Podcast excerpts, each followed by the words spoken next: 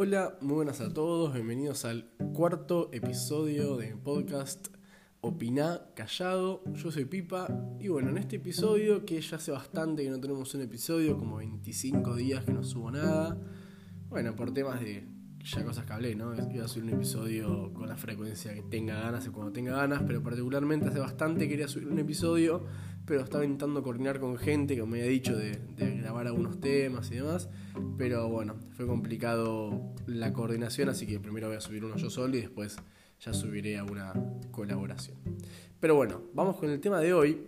Hoy quiero hablar un poco de un tema que al menos a mí me interpela un montón, que es lo que sería la comunicación emocional. ¿A qué me refiero con eso? Me refiero a, en cuanto a la comunicación, que entiendo que se entiende lo que hablamos, poder transmitir lo que realmente nos pasa eh, con los sentimientos, o sea, sentimentalmente, ¿no? Cuando estamos cómodos, cuando no, cuando algo nos gusta, cuando algo no, cuando algo nos da miedo, cuando algo nos incomoda, lo que sea. ¿Por qué hablar de este tema? Porque como ya lo han visto, eh, o escuchado, si escucharon anteriores episodios, soy alguien bastante obsesivo en el sentido de querer tener control de las cosas, o sea, saber qué está pasando.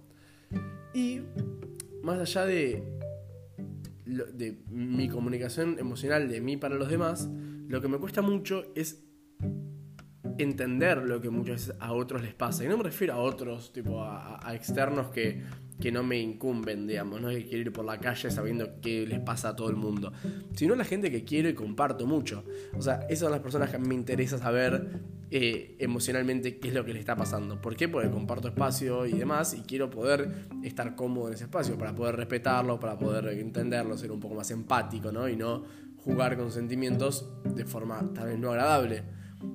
Pero bueno, yo siento que todo el mundo, más o menos, intenta comunicar emocionalmente lo que le está pasando, pero, digamos, es un área súper abstracta o súper, eh, como, o etérea, no sé cómo explicarlo. Eh, entonces, muchas veces se habla, o sea, no, justamente no se habla y se quiere comunicar, tal vez con un gesto, con, con una, sí, una onomatopeya o algo extraño, y soy una persona, tal vez por ser hombre, eh, que me cuesta muchísimo por ahí agarrar esas cosas, ¿no? Entonces termino no comprendiendo emocionalmente qué es lo que le pasa a la gente que tengo alrededor. Alguna que otra agarro, pero son las menos. Y esa no comprensión lleva justamente que uno no pueda estar cómodo, no pueda estar en control de la, de la situación que está sucediendo, y eso lleva a otros muchos problemas. Entonces, quiero hablar un poquito de la comunicación emocional. Para mí lo, lo peor de todo es cuando alguien pretende que el otro que tiene al lado sepa por osmosis lo que le está pasando, ¿no? Como que vos entiendas y comprendas todo lo que me pasa simplemente por estar al lado mío. Y lo más normal es que no pasa eso, ¿no? Como que si no me decís por qué me estás por qué estás mal, yo probablemente no lo adivine. O sea, hay casos en que sí, pero lo más probable es que no. Y lo peor de todo es que después la gente se suele enojar por, porque el otro no sabe. O sea, yo soy como re. O sea, si me interesa que vos hagas algo al respecto de mis sentimientos, y te lo tengo que comunicar. Y no solamente que estoy mal, o que esto no me gusta, o que esto sí me gusta, o lo que sea, sino el por qué para que me entiendas, ¿no? Porque hay como dos situaciones. El que no te dice nada, que a mí ya me molesta bastante, sobre todo si te vas a poner mal porque yo no me di cuenta. O el segundo, que para mí es peor, que te dice, no, no, estoy enojado. Y después no te dice el por qué, o a causa de qué, o cómo lo puedes ayudar. Es una cagada eso. Pero digo que es una cagada no porque sí, sino porque uno al ya tener, porque si no sos consciente de ninguna información, bueno, vos seguís un poco con tu vida.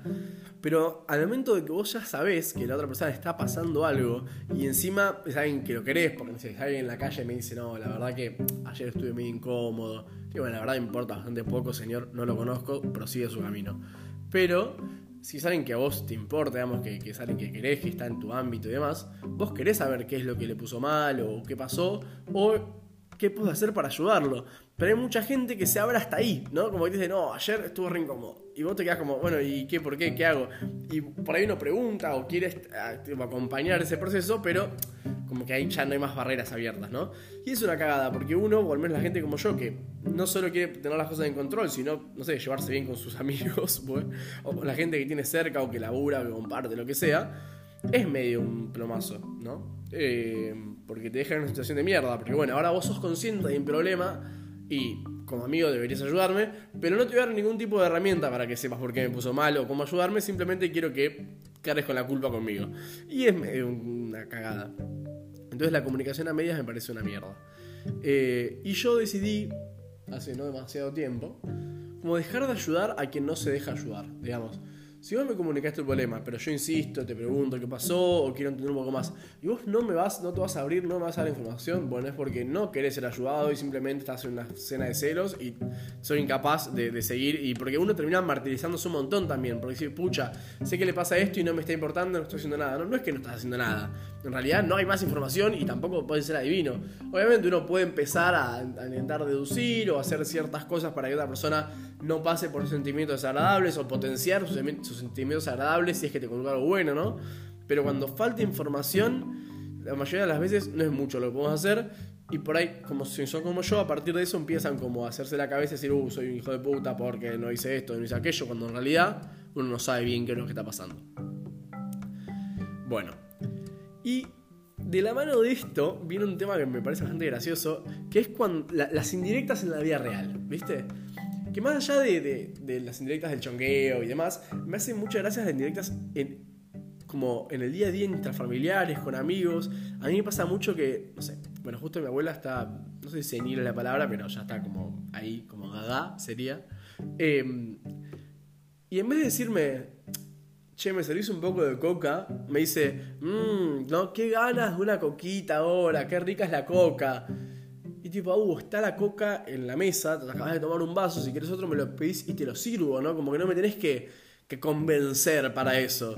O, mi vieja, no sé, que entra a mi pieza y dice, uh, habría que ordenar la pieza, ¿eh?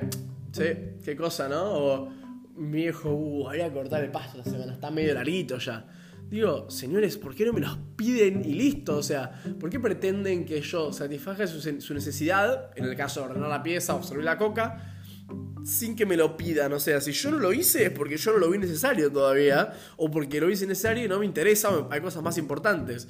Pero si para vos eso que me estás diciendo indirectamente es importante, lo voy a hacer en tanto en cuanto me entere. Entonces no me digas, uy, habría que, decímelo. Tipo, decime, che, ¿podés limpiar la pieza? Rancio de mierda. Y yo voy a ir contentamente, o no, pero lo voy a hacer porque, digamos, tenemos un vínculo que es mejor mantener y en vez de pelearme con vos voy a ir y voy a ordenar la pieza, porque tampoco me cuesta tanto.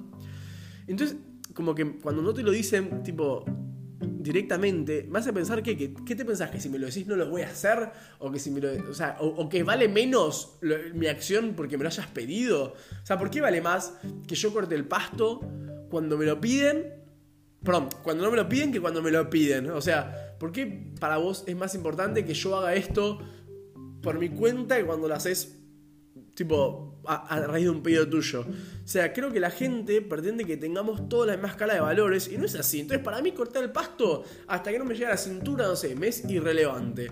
Pero para mi viejo por ahí es re importante que esté a 2 centímetros y medio todo el año. Y bueno, lo voy a hacer en tanto y cuanto me lo pidas y si no, no voy a estar cumpliendo tus expectativas todo el tiempo. Estoy como intentando cumplir las mías propias y llevar las cosas que yo creo que son importantes. Entonces me re enoja eso, se nota, ¿no? Eh, bueno, esa comunicación emocional, ¿no? Y decir las cosas concretamente. Porque tal vez, si mi, papá un día viene y me dice, mira, yo querría que el pasto esté cortado así, así, así, te podrías hacer caro, no sé qué.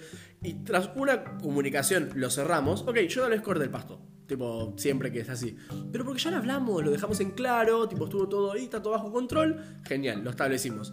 Si no, es como que, ¿cuál es el parámetro desde cuándo de cortarlo? Cuando vos te encanta el orto. Bueno, no, no, no compartimos el parámetro de encanto de orto. Em, y bueno, para, vuelvo. La comunicación emocional tiene la ventaja de que una vez se da, yo puedo tener más empatía, más respeto, más comprensión, más como a la otra persona la puedo hacer sentir mucho mejor porque la entiendo y puedo compartir un montón de cosas. En cambio, si no, es un quilombo. Y me, me pone mal. Obviamente que la comunicación emocional también tiene ciertas desventajas porque uno puede ser rechazado, juzgado o, puede encontrar en falto de empatía, pero es porque uno tampoco pretendo que tengamos una comunicación emocional con todo el mundo, ¿no? O sea, no, espero que vayas por la calle y el chofer de micro diga, no, sí, la verdad que me está pasando. No, o sea, con la gente que, es realmente cercana, que se preocupa, que está ahí. Em, pero bueno. Nada, creo que la comunicación emocional hace mucha falta todavía y es súper importante para poder vivir un poco más en sociedad, vivir comunitariamente, eh, porque es algo tan subjetivo y tan abstracto que es mejor, al menos para la gente como yo, ponerlo bajo ciertos parámetros o establecerlo bajo ciertas palabras para que sea mucho más fácil poder convivir socialmente. Así que simplemente eso, este fue un capítulo un poco breve, supongo, no sé, de, de, mi querido podcast Opina Callado. Nos vemos en el próximo. Gracias por escucharme, gracias por comentarme, compartirme y todas esas cosas que hacen y me hacen muy feliz. Nos vemos en la próxima. Chau.